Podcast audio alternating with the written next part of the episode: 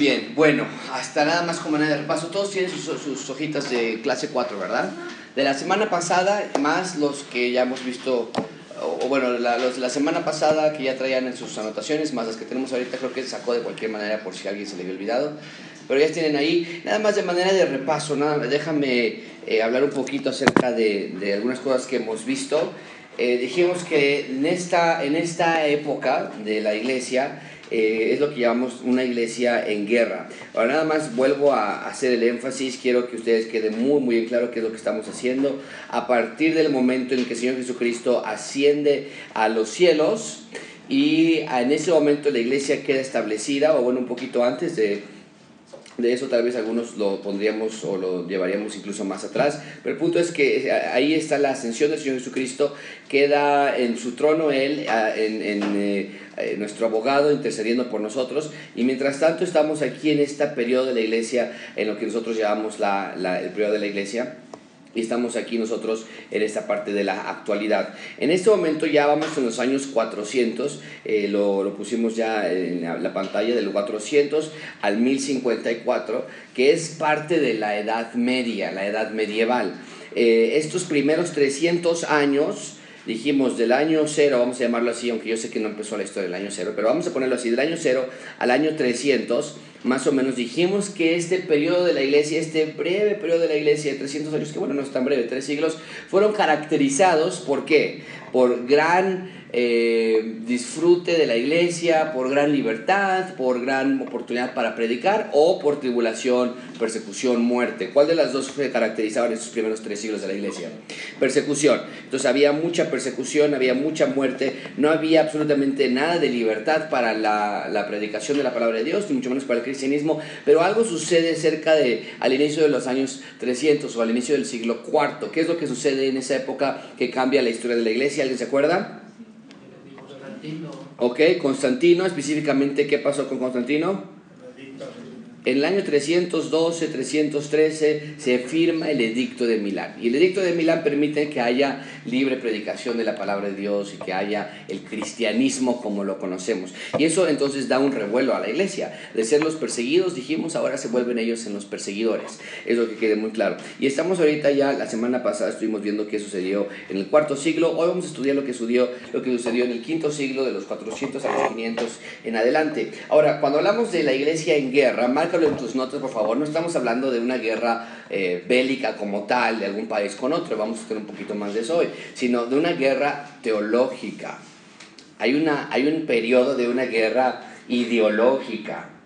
Específicamente, eh, deja ponerlo así, dijimos que eh, Europa se, se, se dividió en dos partes, en realidad. La parte occidental y la parte oriental.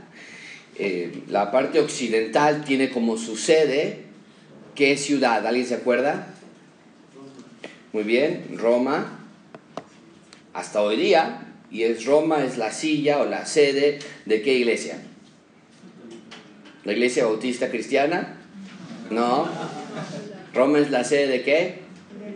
La iglesia católica. Mientras que en la iglesia oriental vimos nosotros que particularmente en Constantinopla, lo que es hoy Turquía, pero después se pasó un poco más a Grecia, es la sede de la iglesia griega ortodoxa o la, iglesia oriental ortodoxa, que venían de la misma raíz, pero que lo que estamos viendo hoy, en nuestra, historia, ¿qué sucedió durante el 454 hasta el 1054? Que provocó una guerra en estas dos estas dos partes. Bien, muy, muy brevemente, para los que estuvieron con nosotros la semana pasada, vimos que en la introducción, específicamente vimos que eh, como introducción vamos a, a, a comenzar a ver una unión muy cercana entre la iglesia y el Estado, y eso es un signo de gran preocupación para todas las personas, pero específicamente para los cristianos. Eh, y eso comenzaremos a verlo durante este periodo, el periodo de los 454 al 1054. Empieza poquito, empieza como consejeros y de pronto se vuelven los reyes de Europa, eh, la iglesia como tal, y todavía hasta hoy día sigue ciertas partes de eso. Vamos a ver esta unión entre la iglesia y el Estado.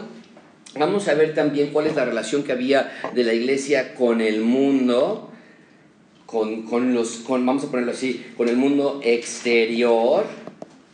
Y dijimos entonces que la iglesia comienza a desarrollar el movimiento monástico. Y vamos a ver cómo durante este periodo del 454 al 1054, los monasterios y el movimiento sacerdotal de monjes, de monjas, comienza a tomar muchísima importancia. Vamos a ver por qué. Dijimos también que vamos a ver, y lo parte lo vimos la semana, la semana pasada, la relación entre la iglesia de Oriente y Occidente. Eh, con, con, Occidente, que dijimos que la sede la tiene, ¿qué, qué, qué ciudad?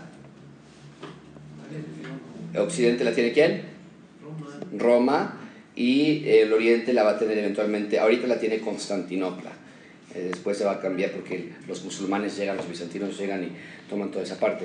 Y entonces se, se va a mover a Grecia. Pero por, el, por ahorita está en Constantinopla contra Roma, vamos a llamarlo así. ¿okay?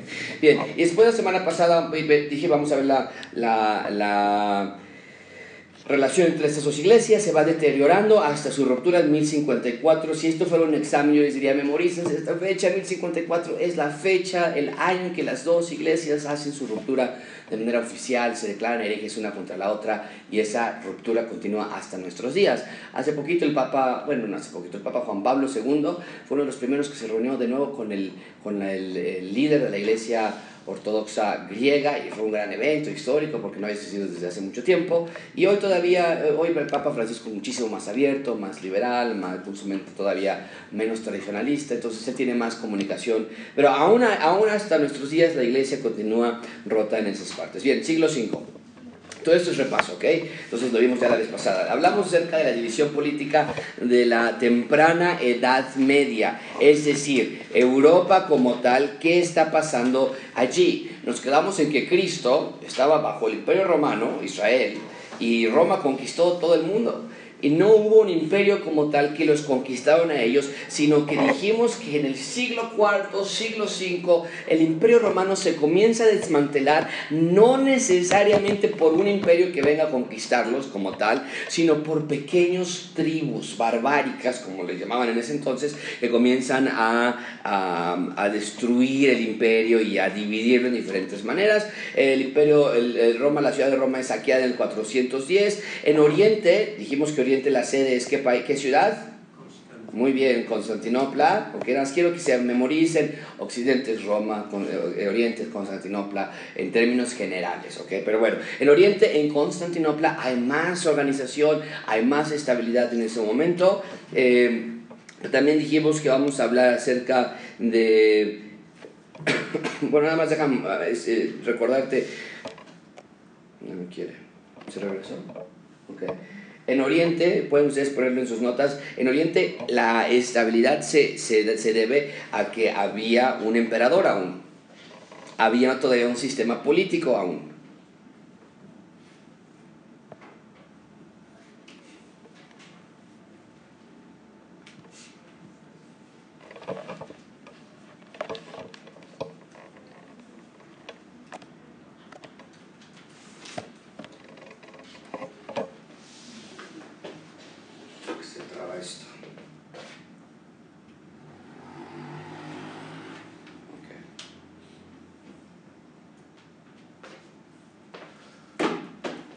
Entonces, en Oriente aún hay estabilidad política eh, con, con, los emperadores, que la sede del Imperio Romano en ese momento está en Constantinopla y por eso hay más, más unidad. Eh, división de la Iglesia. Eh, no nada más había división política, el imperio como tal se empieza a dividir en dos secciones, también al tener esas fronteras, esas líneas políticas, la religión va consigo entonces. Y dijimos que en este momento en la iglesia el asunto de la cristología, que se solucionó en Occidente por medio de la, del, del concilio de Calcedonia, eh, en Oriente continuaba. Aún no sabían allí quién era Cristo, habíamos hablado de que había más misticismo y hasta hoy día continúa siendo así en la iglesia de Oriente. Eh, en Occidente la pregunta era, tenía que ver con Agustín y con la naturaleza de salvación. Ya habían visto la parte de cristología, Y había quedado que Cristo y la Trinidad es uno. Y hasta hoy día nosotros podríamos estar de acuerdo con la Iglesia Católica Romana en, la, en el entendimiento que tienen con la Trinidad. Y, y podemos ver esa, esa explicación que dan desde ese entonces, desde el siglo III en, en el Concilio de Calcedonia. Ahora la pregunta era con la salvación cómo, cómo ese proceso de la salvación y ellos tenían como su referente a Agustín. Eh, y mientras tanto, vimos que en ese momento también eh, empezó a renacer lo que habíamos visto con Pelagio, este monje británico, que fue uno de los precursores de los arminianos. Todo esto es repaso, ¿ok? Déjame moverme hasta acá. Muy bien. Dijimos también que el cinepelagianismo dice nosotros los seres humanos damos los primeros pasos hacia Dios, es decir, la iniciativa del ser humano, perdón, la iniciativa para la salvación es del ser humano.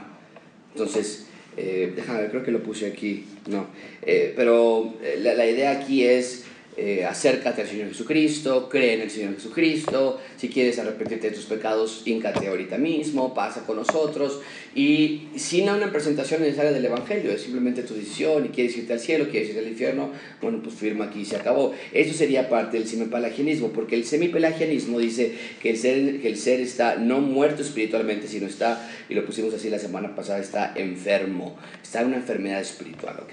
No necesariamente eh, una muerte. Pero Agustín dice, no es cierto, nosotros creemos en la iniciativa de parte de Dios, nada más hay una, una, una parte en el proceso de salvación que está activa y es Dios. El simipalagianismo dice no, hay una cooperación entre el ser humano y Dios. Eh, sí, Dios es el que salva, el que rescata, pero es el ser humano el que tiene que aceptar, el que tiene que entender y que tiene que humillarse y arrepentirse de sus pecados. Y, y para nosotros es muy importante que, que, que gracia abundante ustedes entiendan cuál es la posición de la, de la salvación. Y nosotros decimos, no, la salvación, todo el proceso de la salvación es de Dios. Nadie puede acercarse a Dios por sí solo, porque estamos muertos en nuestros delitos y pecados. Y uno de los ejemplos que nosotros ponemos es el, el, reviv, el, el reavivamiento de Lázaro. Déjame ponerlo aquí abajo, a ver si me deja. Lázaro donde el Señor Jesucristo entra y la gente está llorando, la gente está llorando, el Señor Jesucristo llora por la condición en la que la gente se encuentra, literalmente les acaba de decir, yo soy la resurrección y la vida, el que cree en el mío que esté muerto vivirá, y aún así la gente está llorando por Lázaro que ha muerto, el Señor Jesucristo se acerca a la tumba y le dice, Lázaro, sal, y Lázaro sale. Eh, no fue por la ayuda de Lázaro. Lázaro no tuvo absolutamente nada que ver, él no lo pidió, él no lo buscó, él estaba muerto, fue Dios quien vino y activó esa parte. Y sí, en efecto, fueron las piernas de Lázaro que lo sacaban allí. Sí, fue en efecto, fue el corazón de Lázaro que comenzó a, a latir otra vez y, y, él fue el que escuchó, y a, a, pero, pero todo provino de la parte de Dios, ¿ok? Eso es muy importante para la salvación. Bueno, ¿alguna pregunta hasta aquí? ¿Alguna pregunta? ¿Nada? Siglo VI, Oriente y Occidente. Vamos a avanzar entonces hasta el siglo VI y para estudiar el siglo VI tenemos que ver a dos, a dos figuras muy principales. Y el siglo VI, por cierto, se encuentra eh, ubicado de los años 500 a los años 599, ¿ok? Uy, qué feo se ve.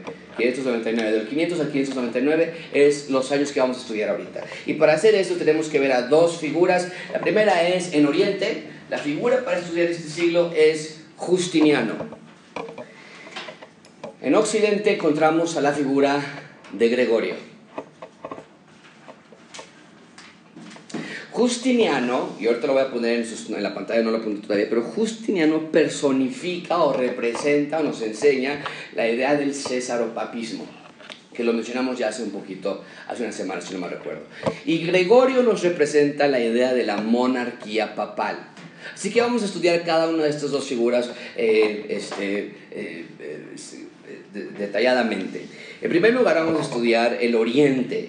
El Oriente que dijimos que tiene como sede, ¿qué ciudad? Ok, muy bien, ahí les tomo unos segundos recordar. Constantinopla, en Oriente, la parte del, del este de Europa, y vemos aquí que Justiniano se presenta como un representante del césaropapismo.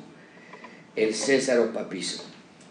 Y entonces vamos a encontrar que Justiniano, era un emperador y él empezó a gobernar en el año 527 del sexto siglo.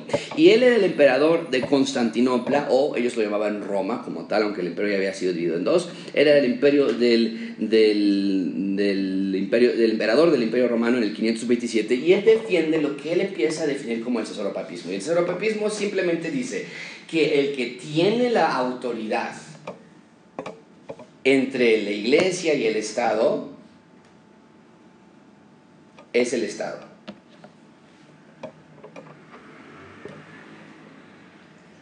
Y el Estado es el encargado de llevar los asuntos religiosos. Y él alega que esto viene desde Constantino, en los años 300, cuando estaba eh, Constantino como y aunque él entiende que hay un líder religioso, él afirma que el Papa es gobernado por César. Por eso se llama César Papismo. O sea, el emperador está por encima del Papa. Y entonces Justiniano regresa a llamarse el César como lo hacían en las épocas grandes del tercer o cuarto siglo antes de Cristo, el imperio romano cuando estaba en su máxima potencia. En este momento ya no son romanos como tal, márquenlo así, esta época es conocida como el imperio bizantino, que es la evolución del imperio romano en Europa del Este o en Oriente, vamos a llamarlo así el imperio romano se comenzó a evolucionar y aunque ellos decían llamarse eh, eh, romanos o imperio romano, en realidad hoy lo conocemos como la parte del imperio bizantino.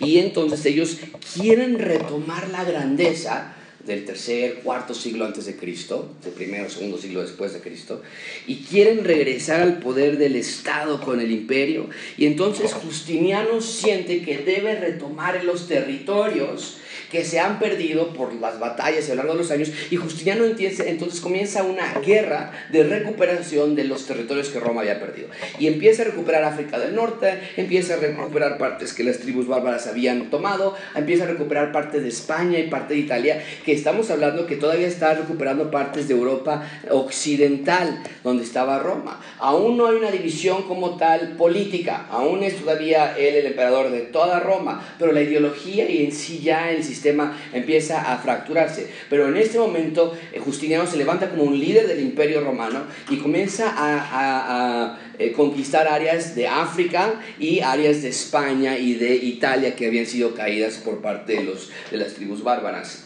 Entonces Justiniano quiere recuperar la gloria del imperio romano, eh, empieza con su restauración y lo logra. Se vuelve una figura histórica, grande, poderosa, fuerte del imperio romano. Sin embargo, cuando él muere en el 565, todos sus logros se comienzan a desvanecer. Se comienzan a desvanecer. Al no haber un líder, tal como lo pasó con Alejandro el Magno y demás. Pero una de las cosas que, si, tú, has escuchado algo de historia bizantina o, historia universal, una de las basílicas más famosas del mundo, la Basílica de Santa Sofía, eh, fue eh, eh, construida por él. Y fue, una, fue uno de los momentos más grandes de Roma en la construcción de basílicas, de iglesias. La Basílica de Santa Sofía es una, es una arquitectura característica del imperio bizantino. Así, así comienza. Pero Justiniano, a la muerte de él y antes de morir todavía, pero específicamente después de su muerte, comienza a recibir los, las agresiones, las amenazas de un imperio que comenzaba a crecerse, un imperio que estaba muy cercano a él y que se llama el Islam. Así que vamos a estudiar un poquito acerca del Islam. El Islam comienza a crecer Justiniano, nada más para que tú tengas una idea, Justiniano muere en el 565, lo acabo de escribir en la pantalla, pero lo puse otra vez aquí, para que veas una idea de los contemporáneos. Mahoma, el profeta de los musulmanes, nace en el 570. Cinco años después de que murió Justiniano, nace este gran hereje, este gran hombre que ha destruido la vida de muchas personas. Cuando Mahoma tiene cerca de 40 años de edad, era un comerciante, se retira a una cueva para, para meditar y en esta cueva él afirma que Dios le apareció, una revelación por parte de Dios y dejó estas revelaciones escritas en el libro sagrado de los musulmanes. ¿Alguien sabe cómo se llama el libro sagrado de los musulmanes? Muy bien, el Corán en esta cueva Dios le reveló esta información y le escribe en el Corán. Él reúne entonces a un grupo de seguidores que están alrededor de él. Eh, en este momento Arabia no es lo que incluso es hasta nuestros días. Es una, es una nación politeísta, tienen diferentes tribus, cada tribu tiene su propio Dios y entonces la estructura política está desunida, la estructura social está desunida, es tribal y entonces las autoridades de Meca inicialmente rehusan a Mahoma, lo expulsan lo sacan del pueblo y Mahoma entonces se va a una ciudad que se llama Medina y en Medina comienza a reunir seguidores a su causa. Y en el año 630, eh, vamos a ponerlo aquí, aunque aquí dice que Agustín no murió, pero aquí en el año 630, Mahoma triunfalmente llega a Meca con un gran ejército, la ciudad que lo había expulsado inicialmente, y conquista la ciudad. Hasta hoy día, seguramente lo ves en las noticias, cada vez por año hay un gran peregrinaje a la ciudad de la Meca. Y a partir de aquí, el problema es que Islam no nada más era un movimiento religioso, era un movimiento militar. Y a partir de aquí entonces, en 10 años, Mahoma, sus seguidores, tomaron Siria, tomaron Palestina y gran parte de Persia. Y desde luego Arabia, que se convirtió en su, en su sede. Entonces, ahora puedes entender cómo es que el Islam está tan lleno en esa área. Es un ejército enorme. En 10 años lograron esto, pero en 100 años eh, agregaron a su imperio Egipto, el gran, imperio, el gran imperio egipcio que había estado en años anteriores, África, Francia, por eso hoy Francia tiene una gran colonia de musulmanes, partes de España, ¿no? Tú eh, la oportunidad de estar en Sevilla, en Málaga, y puedes ver la arquitectura de, musulmana, de los musulmanes. Y en este momento entonces comienzan a buscar su siguiente eh, presa, y es Constantinopla, la capital del Imperio Romano, se comienzan a acercar hacia ellos. Entonces, para el siglo VI, las cosas en Occidente pintaban bien, no había muchos problemas, estaba Justiniano, estaba recuperando, pero el Islam llega, una amenaza muy significativa, al punto que casi el Islam conquistó a la mayoría del Imperio Romano en casi un siglo. Esto es la parte de Oriente con Justiniano. Vamos a estudiar ahora un poquito acerca del Occidente.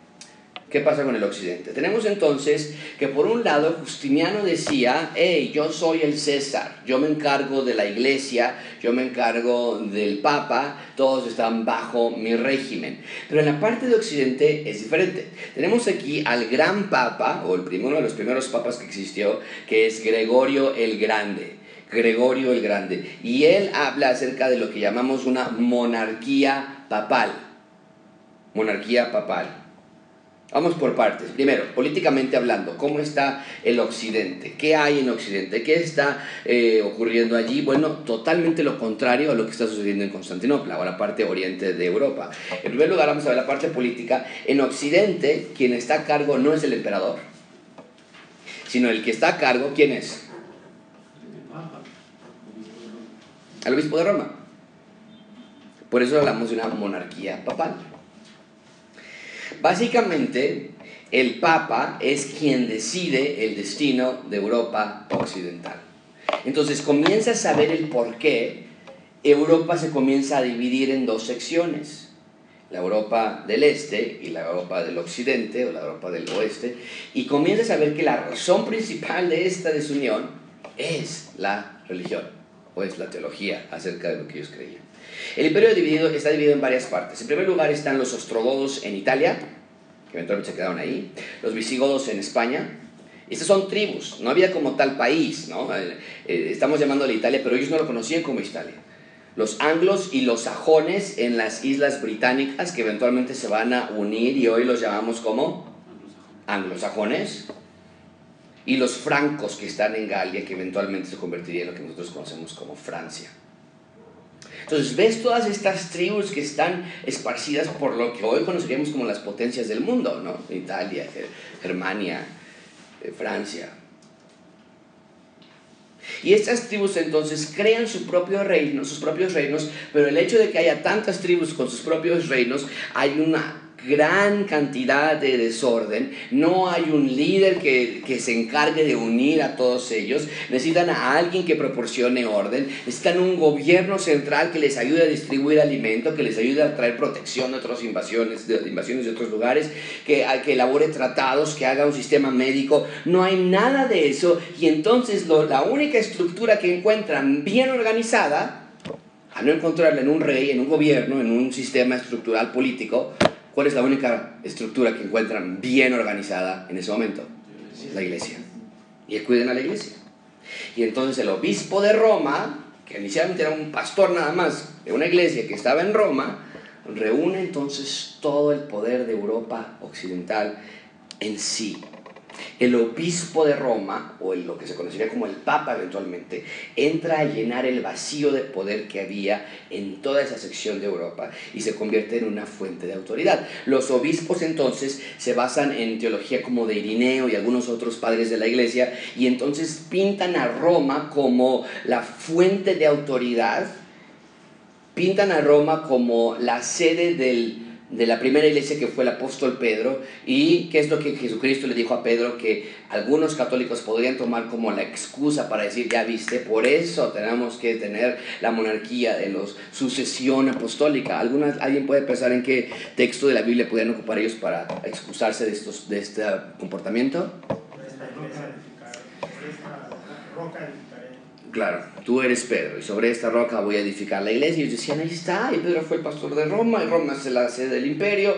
O sea, para ellos era más claro que el agua y no hay, un rey. Él es nuestro líder político. Y entonces el, personaje más icónico que se levanta de la monarquía papal hasta nuestros tiempos es Gregorio el Grande, el primer papa, o como Juan Calvino lo conocía, el último papa bueno, le llamaba Juan Calvino el Papa Bueno, era el apodo que le puso Juan Calvino. ¿Por qué, por qué diría eso de, Gregorio? Eh, varias razones. En primer lugar, eh, le llamaban el Papa Bueno, o históricamente hablando, consideramos que no fue un Papa con los excesos que tuvieron otros papas, porque Gregorio no abusó de sus poderes.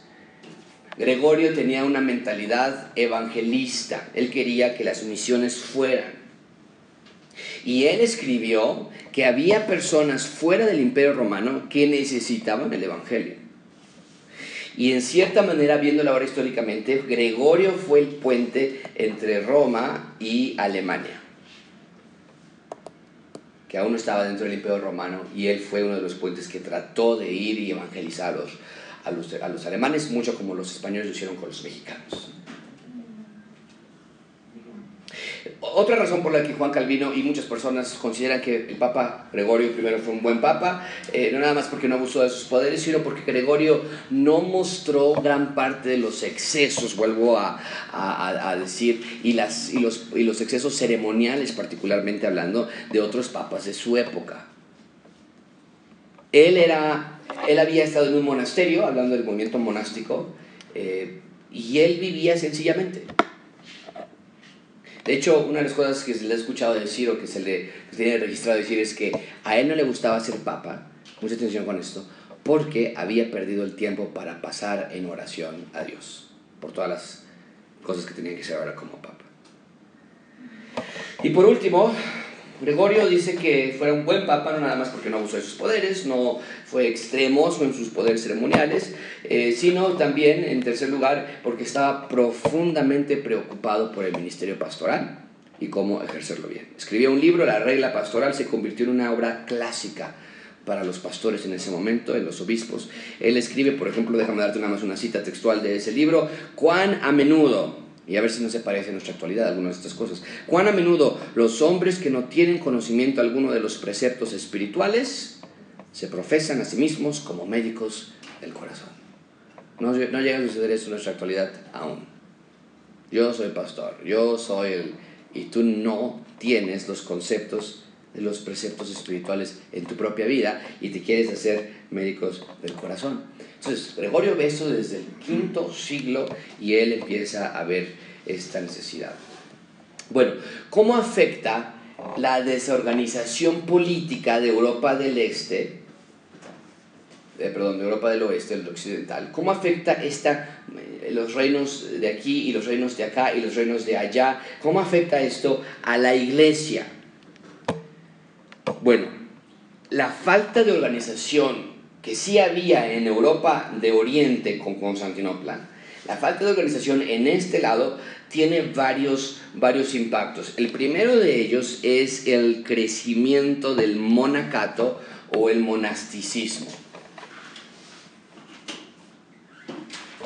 Al no haber un gobierno central en Europa de Occidente, se desarrolla, tú dices, pero ¿qué tiene que ver una cosa con la otra? Ahorita lo vamos a ver pero se comienza a desarrollar el movimiento del monasticismo. El primer movimiento monástico se centró en Egipto al siglo, en inicios del siglo III, comenzó ya desde ese entonces, incluso podríamos irnos más para atrás todavía, eh, pero como tal el movimiento comenzó en ese momento.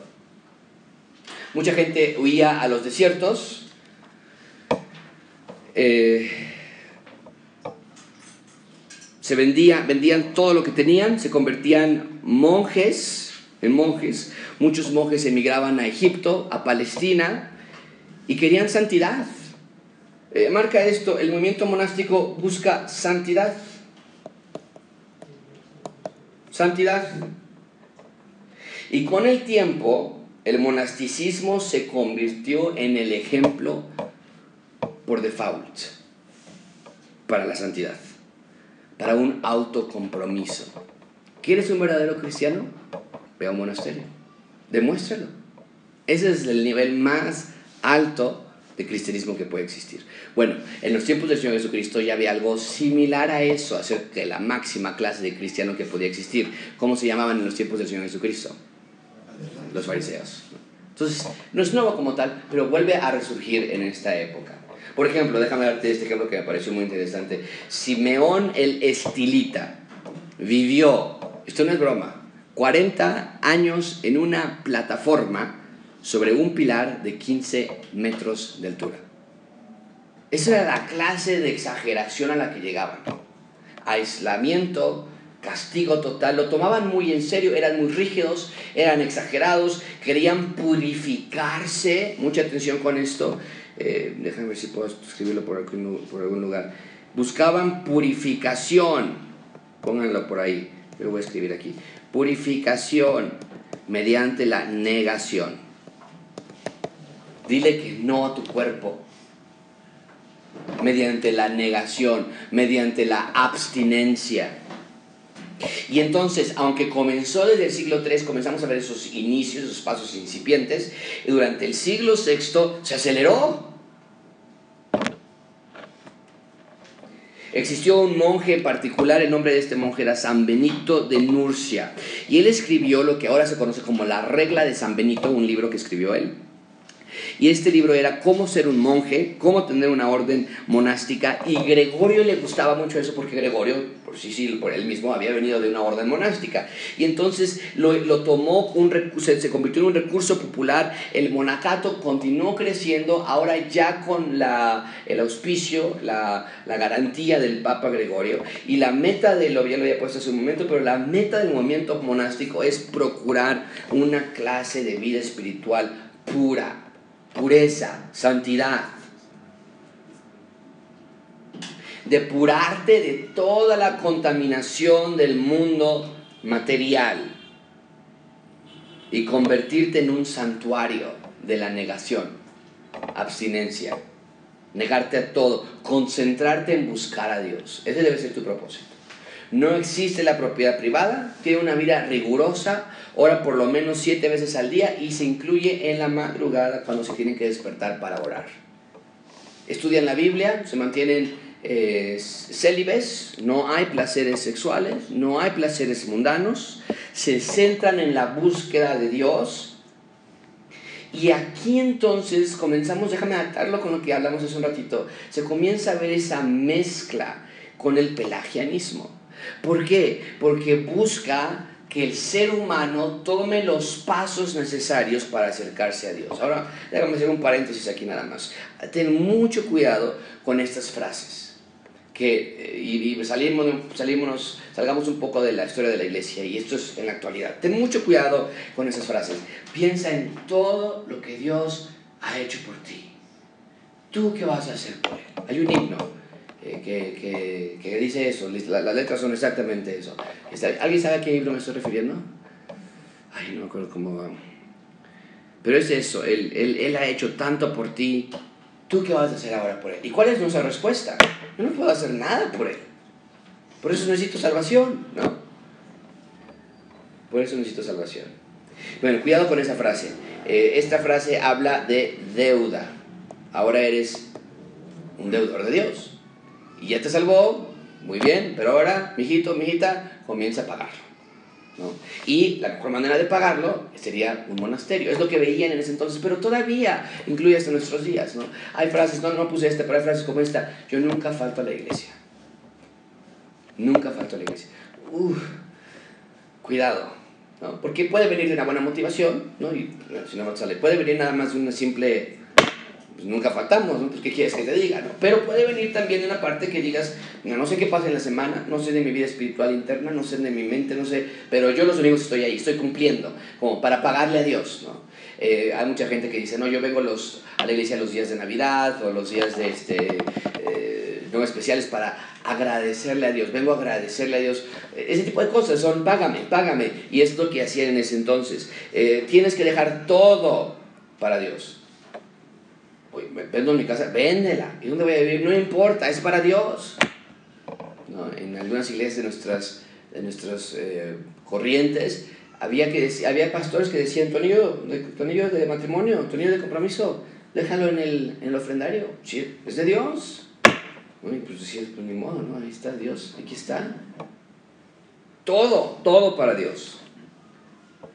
Tienes que vivir solamente para Dios. Ahora, ustedes pueden ver algunas frases, por ejemplo, aquí podríamos ver acerca de Lucas 14, eh, ¿no? El que, el que no esté, el que no quiera, el que no odia a su hermana y a su, a su padre y a sus hijos, incluso a sí mismo no puede ser mi seguidor. En este tipo de textos es donde se basan, pero no es lo que está diciendo el Señor Jesucristo tienes a José de Arimatea, que es un rico, tienes a Nicodemo, que es un rico, tienes a, Lucas, que es un egresado y estudioso, y, y, no están vendiendo todo como tal, y tienes a Pedro diciéndole a, a, a, esta pareja, oye, pues no vendan las cosas y no las quieres vender, nadie te lo está pidiendo que lo vendas.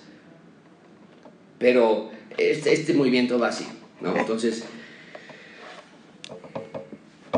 cuidado con esas frases. Ahora, regresando a nuestra parte de la historia de la iglesia, ¿por qué en este punto de la historia, mucha atención con esto, y en parte incluso continúa hasta nuestros días, porque todavía en México hay monasterios, ¿no? ¿Alguien de aquí tiene algún familiar que, que es monje o, o, abuelo o bisabuelo que fue monje? ¿Alguien? ¿No? Ok, porque ah, todavía hay monasterios y, y, y es muy común eso eh, todavía en México. Pero en, ese, en esa razón, ¿por qué, ¿por qué cobró tanta fuerza y tanta velocidad? Déjame darte dos razones por las que en el siglo V y en el siglo VI el movimiento monástico avanzó rápidamente. En primer lugar, porque ya no hay más persecución. De ser el cristianismo una religión perseguida, ahora es una religión premiada. Y si es una religión premiada, pues yo quiero llegar hasta lo más alto de la religión, que el imperio, que el papa, que el emperador estima. Entonces, el hecho de que ya no había persecución, el hecho de que ya no había eh, sufrimiento, hizo, y mucha atención con esto, porque en un momento dado es correcto que reaccionemos hasta cierto grado. Pero el hecho de que ya no había más persecución en la iglesia, amigos, hizo que el cristianismo se volviera muy light, muy cómodo. Y la reacción de algunos era, esto no puede ser así, yo no siento que estoy siguiendo al Señor Jesucristo. Y entonces tengo que buscar una manera de perseguirme a mí mismo. Si ya no me está persiguiendo como tal el imperio, pues no me importa. Si ya el imperio como tal no me está haciendo sufrir, no me está haciendo perder mis recursos, no me está haciendo correr de un lugar para otro, no me está haciendo vivir con lo mínimo, entonces yo lo voy a hacer a mí mismo. Esa es la idea. Y por eso se vuelve popular. Así puedes probar tu devoción a Cristo. Ahora, ¿estaríamos nosotros de acuerdo con la idea de que es incorrecto vivir un cristianismo light, un cristianismo ligero, un cristianismo superficial? Desde luego que sí. Pero la respuesta no es, pues ahora voy a hacer más, ¿no? Voy a dar más dinero a la iglesia, voy a venir más a, reuniones a, nuestra, a, la iglesia. Por eso, en Gracia Abundante yo trato de tener estas reuniones a lo más mínimo.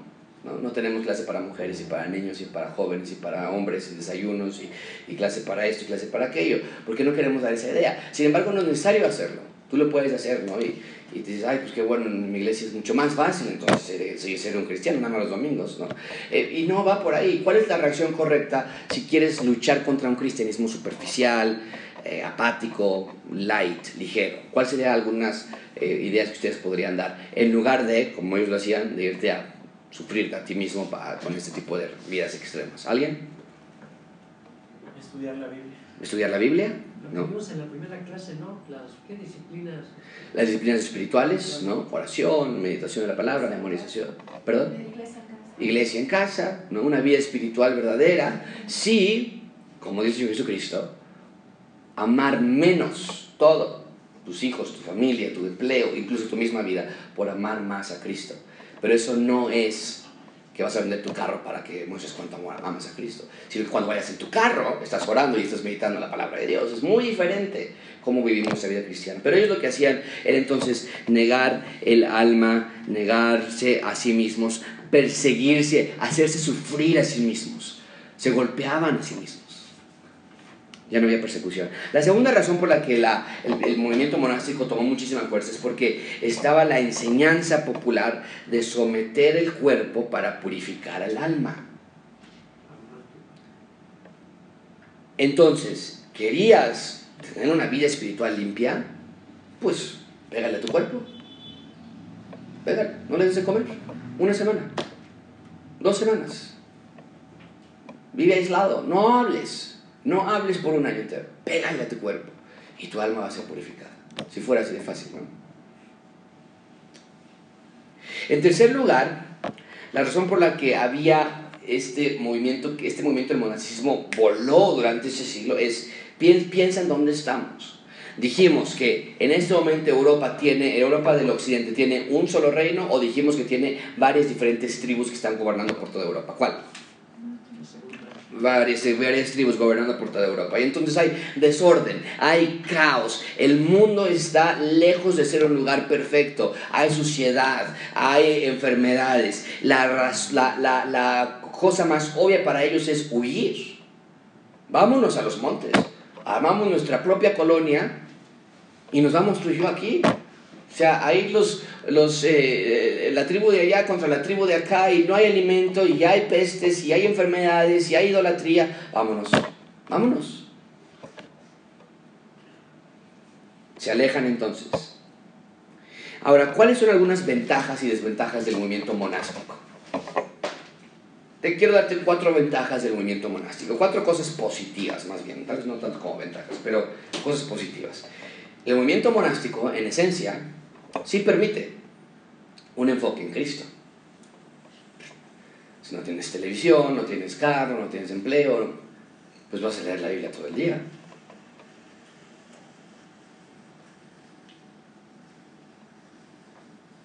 Quieres huir a la tentación, huir de la tentación. Te centras en el Señor Jesucristo. Una ventaja, un aspecto positivo es el enfoque en Cristo que se le daba.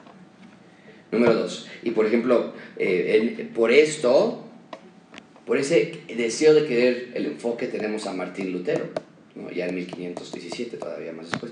Pero él, era un, monje, y en su búsqueda por encontrar a Cristo, Cristo lo encontró a él, no, no fue, no fue al, no, al revés. Número dos, otro, otro aspecto positivo del monasticismo es la evangelización.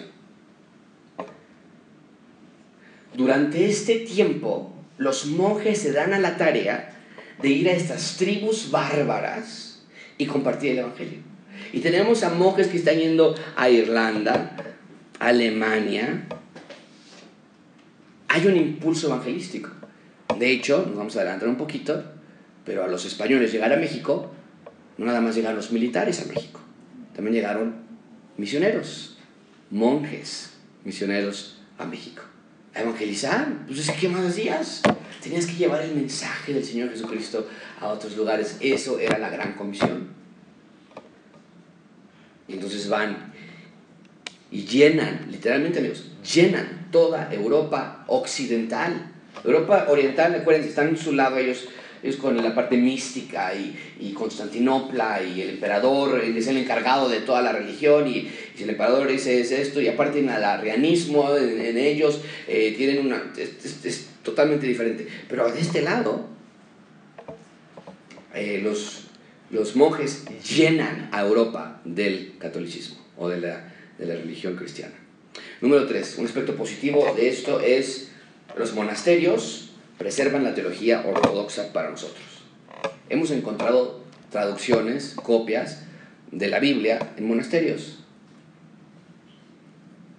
Se vuelven historiadores y mientras estamos en una época, la Edad Media es una época bien conocida por el analfabetismo, el caos, obscuridad educativa, eh, obscuridad médica, mientras todo está sucediendo, estos monjes están reuniendo las escrituras de todos los lugares donde las encuentran, las están copiando, las están diseminando, están copiando textos antiguos y nos dejaron a nosotros, a, las generaciones este, consecuentes, eh, una gran librería de recursos y documentos históricos. Y número cuatro, un aspecto positivo del monasticismo, ofrecen servicios a la comunidad. ¿Como cuáles? Pues, enfermos, las monjas se vuelven enfermeras, e incluso hasta nuestros días, ¿qué es lo que hacen los monjes? Hay escuelas, hay este, atención médica, a los huérfanos, se dedican a hacer todo lo que el Señor Jesucristo vino a hacer también. Alimentar a los hambrientos, ayudar a los pobres. Eh, ustedes recuerdan una de las grandes obras de nuestra actualidad, eh, la obra de Los Miserables de Víctor Hugo. Y ustedes recuerdan, el personaje principal, Jean Valjean, fue todo, todo gracias a que un monje le ayudó y le dio plata y él pudo decirle y le dijo en una de las líneas más famosas eh, este, este te lo está dando Dios ahora úsalo para bien. Y se vuelve para bien todo gracias a la ayuda de los eso es lo que hacían los monjes y en parte estaba bien es lo que tenemos que estar haciendo nosotros ayudar a las personas. Tenían sus granjas daban alimentos construían casas y ayudaban a los niños Bueno, las desventajas, vamos rápidamente porque no todo es positivo. Las, desventajas, la peor de todas, la más importante, la más dañina, la estructura, la enseñanza de la salvación, la soteriología. Se, tal vez no se enseñaba, el pelagianismo había quedado condenado ya, era una herejía, pero en la práctica la idea era este, esfuérzate, esfuérzate.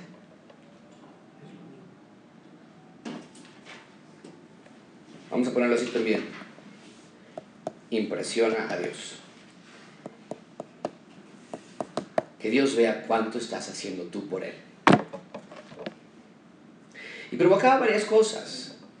Provocaba que los creyentes que no estábamos esforzándonos de esa manera te sintieras mediocre.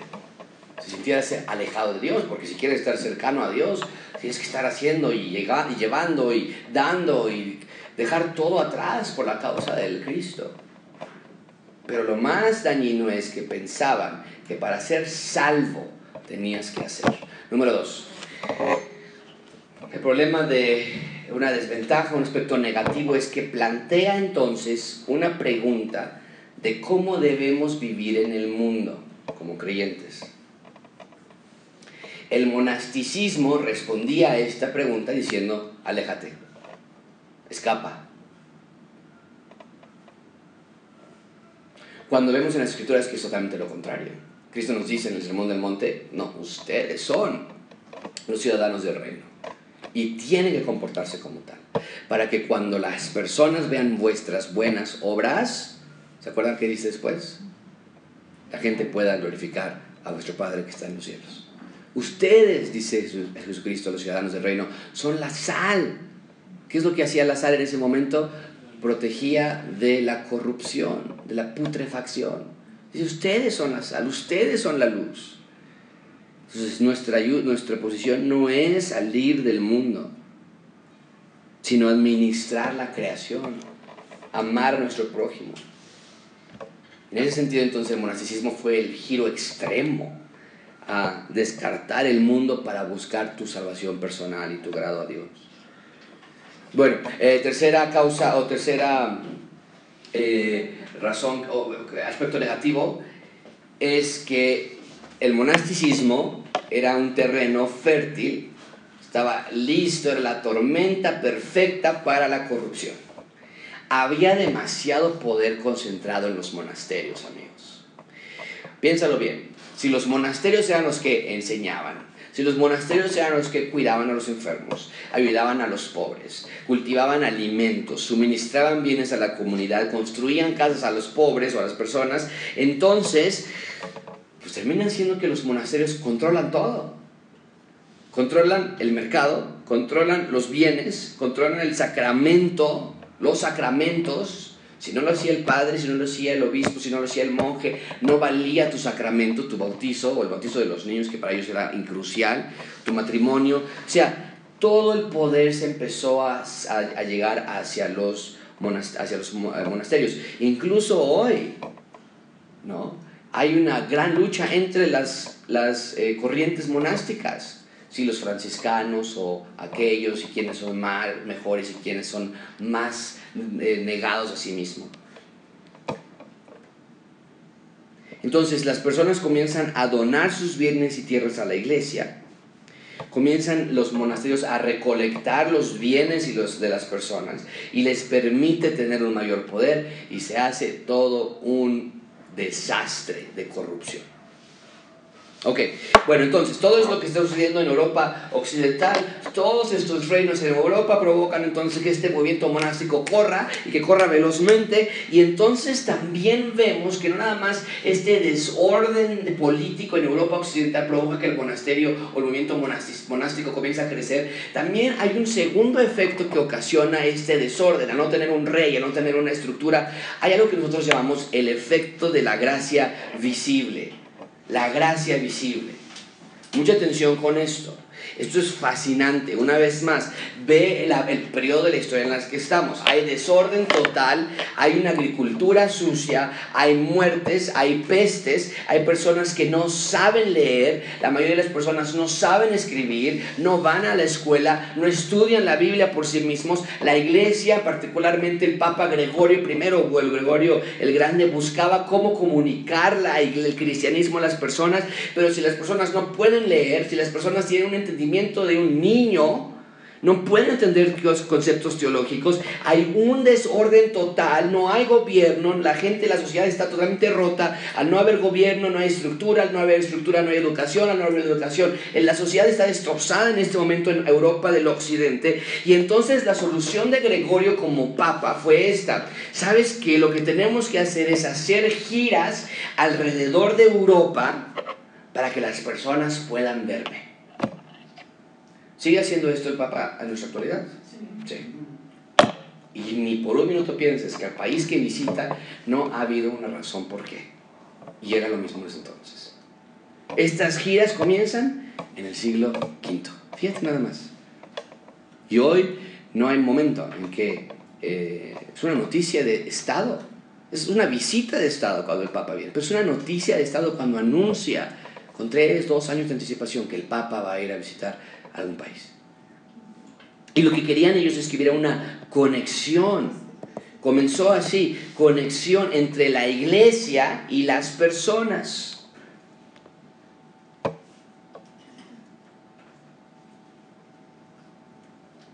Y entonces se comienza a hacer esto, lleven al Papa para que visiblemente muestren a las personas lo que Dios está haciendo en sus vidas. Y esto desarrolló una serie de sacramentos y prácticas de la Iglesia Católica Romana.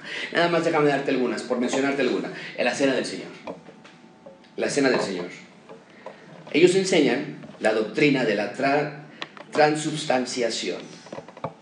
Literalmente, amigo están enseñando, y todo comenzó aquí con Gregorio, Están enseñando que el pan y el vino es el cuerpo y la sangre del Señor Jesucristo. Gracia visible. Mira, no pueden abrir sus Biblias. Hijo, no pueden entender lo que les estoy diciendo porque nadie entiende, tiene nivel educativo muy bajo. Pues diles, lo único que pueden entender es que esto es el cuerpo de Cristo, que se lo están comiendo, que lo sientan, que sientan que está dentro de Él. Al no poder entender ellos, al no poder leer, diles que están comiéndoselo y que están bebiendo su sangre.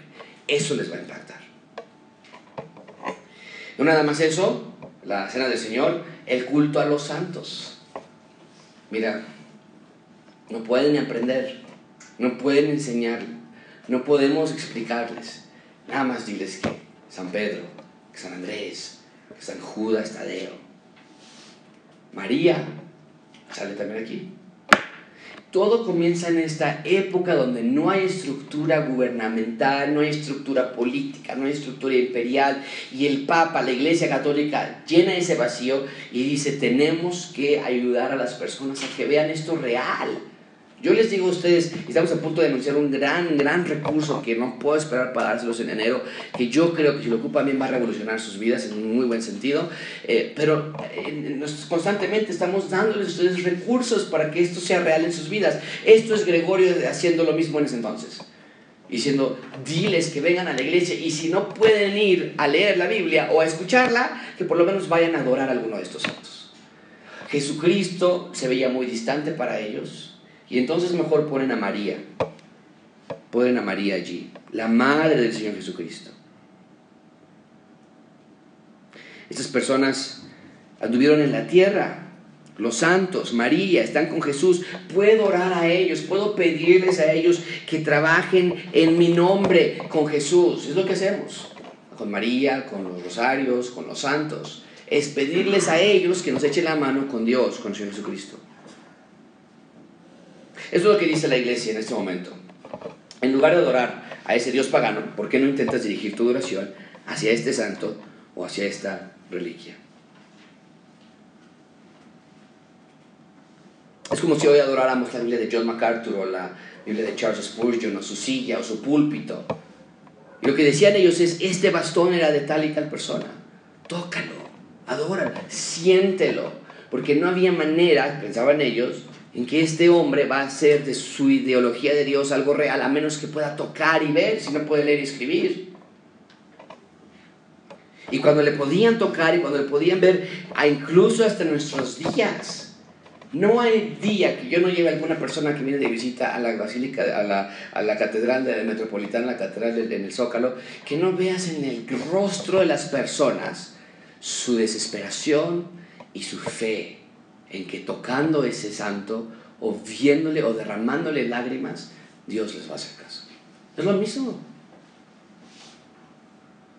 Otra gracia visible, entonces, recuerden, estamos viendo que los efectos del monasticismo veías, veías, veías, pero para los que se quedaron, no, no, no, no quieres irte, hay otras opciones. Ve y ora a este, a este santo, ve y cómete al Señor Jesucristo, siéntelo, ve y toca esta reliquia, ve y, y, por, por ejemplo, están todavía las escaleras en Roma todavía están allí.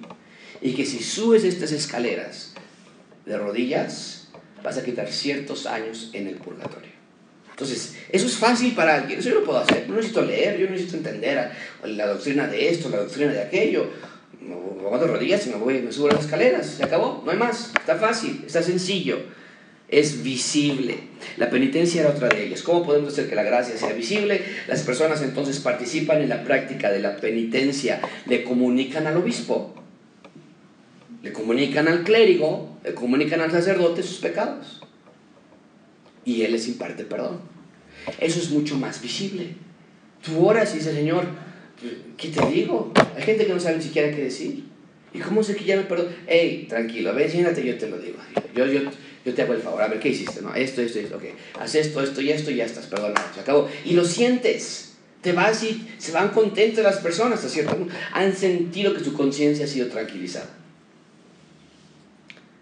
De, de, nuevo, no, ni recibe nada, ni están haciendo nada para Dios, pero sienten que son capaces de verlo. Y lo más fascinante de todo, y aquí puedes ver las semillas de la reforma protestante con Martín Lutero, porque si tú estudiamos, y cuando estudiamos la parte de Martín Lutero, ¿por qué estaba frustrado Martín Lutero? Porque Martín Lutero buscaba hacer más y más y más actos de penitencia para que este Dios enojado, decía él, este Dios con el que no lo aguanto, decía Martín Lutero, ya no esté enojado conmigo. ¿Qué puedo hacer más para que él ya no esté enojado conmigo? Y no encontraba nada. Él decía, continúo con esta culpabilidad, no importa qué es lo que hago. Oraba todo el tiempo, hacía actos de, gracia para obtener el perdón de Dios. No parecía que estuviera funcionando. Y a Martín Lutero le molestaba. Lo peor de todo, el comienzo de las ventas de indulgencias. Porque la gente corría a dar su dinero a la iglesia corría a dar sus cosas. Había una percepción de que estoy ganándome la salvación o ganando la salvación de alguien más que ya ha muerto por mi mérito. Y todo es lo que estaba desarrollando la iglesia eh, romana en este momento y que nos va a llevar a la reforma protestante. Muy rápidamente, siglo IX. Siglo IX. ¿Qué sucede?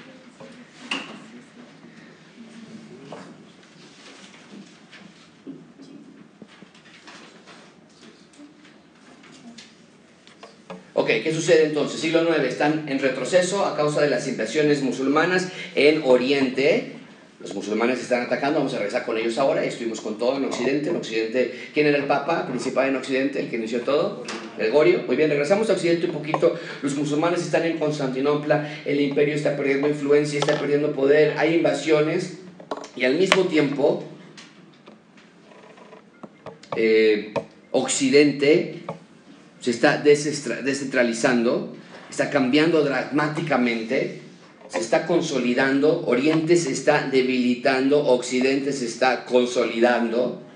Y entonces vemos que estas tribus bárbaras que estaban en Oriente Occidental, en Oriente Oriental, perdón, se comienzan a consolidar lentamente. Estos reyes comienzan a trabajar juntos. Los francos con los italianos, con los españoles, con los germanos, comienzan a trabajar juntos y finalmente con el paso del, del tiempo, el rey que sale a prominencia es el rey de los francos. Se vuelve la figura central de Europa Occidental.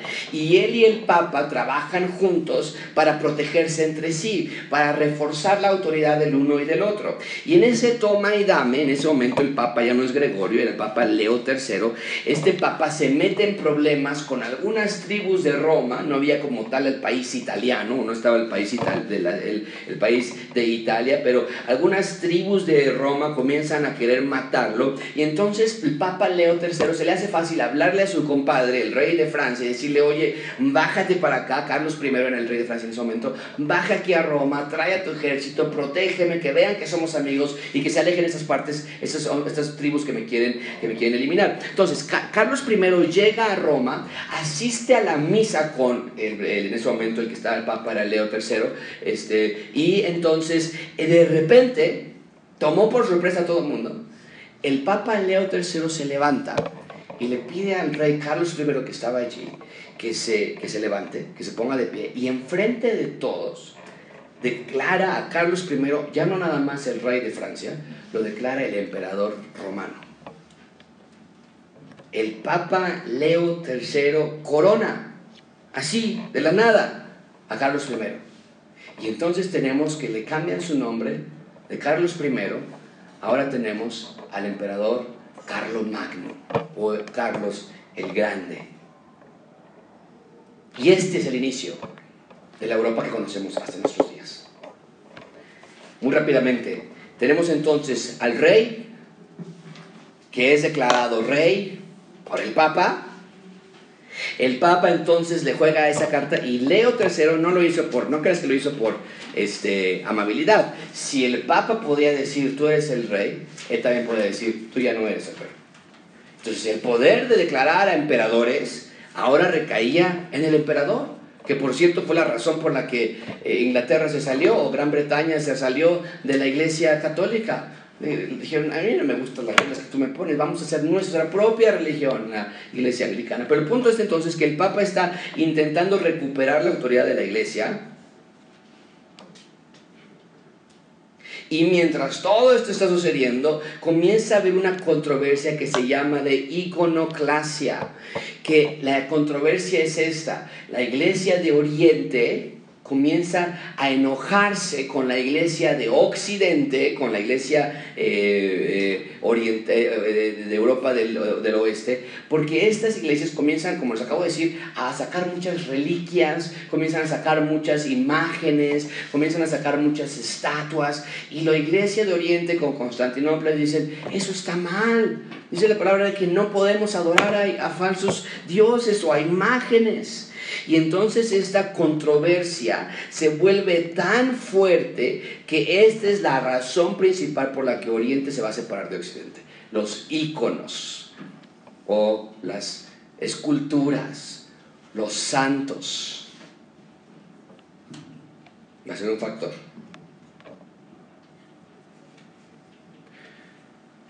¿Cómo está la estructura de la iglesia en Oriente?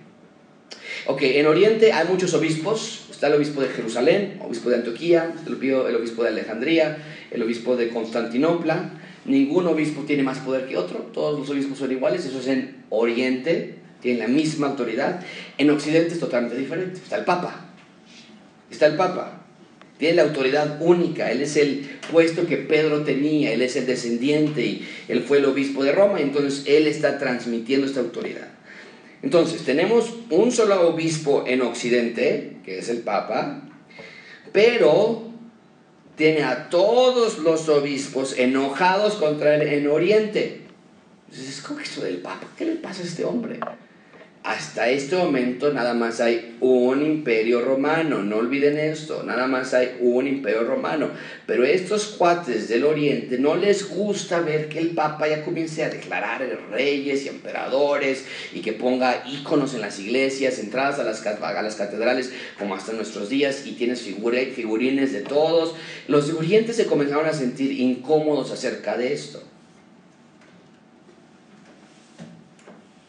Y empieza una, una guerra total, división teológica. En Occidente están verdaderamente enfocados en Agustín,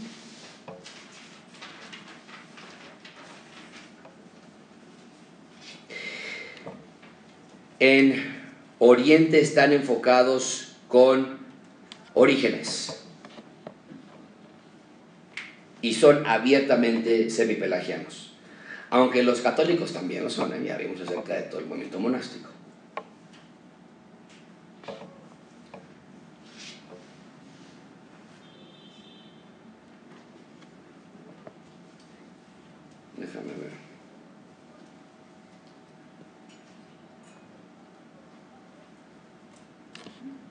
Y lo que termina destruyendo el, imperio realmente es, letra D, el filio o el filioque. ¿Qué es esto? Eso es lo que termina destruyendo la iglesia de Oriente con Occidente. El filioque, la palabra filioque quiere decir hijo y el hijo. Y ese es el punto. Si tú recuerdas la, el concilio de Nicea, dijimos que el punto del concilio de Nicea era cuál es la interacción entre las personas de la Trinidad. ¿Cómo interactúan esto? El argumento es que Jesús había sido creado y entonces se formula el credo de Nicea y decimos, no, Cristo no fue, fue creado y esto fue lo que se, eh, se terminó en el credo de Nicea. Creemos en el Espíritu Santo, el Señor y dador de la vida, quien procede del Padre y el Hijo y la pregunta es, ¿por qué ustedes agregaron la frase y el Hijo? ¿El Espíritu Santo procede del Padre y procede del Hijo? ¿O el Espíritu Santo solamente procede del Padre? En Occidente, Agustín había dicho el Espíritu Santo es el amor entre el Padre y el Hijo. Entonces, en ese sentido, sí procede del Padre y del Hijo. Juan 15.6 nos dice que eh, Dios, Dios iba a enviar al Espíritu Santo quien procede del Hijo. Pero Oriente se enoja mucho y en el año 1054 el patriarca de Constantinopla declara a el hereje, como hereje al obispo de Roma.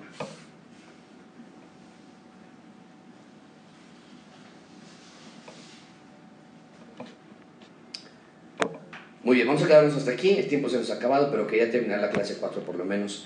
Vamos a retomarlo.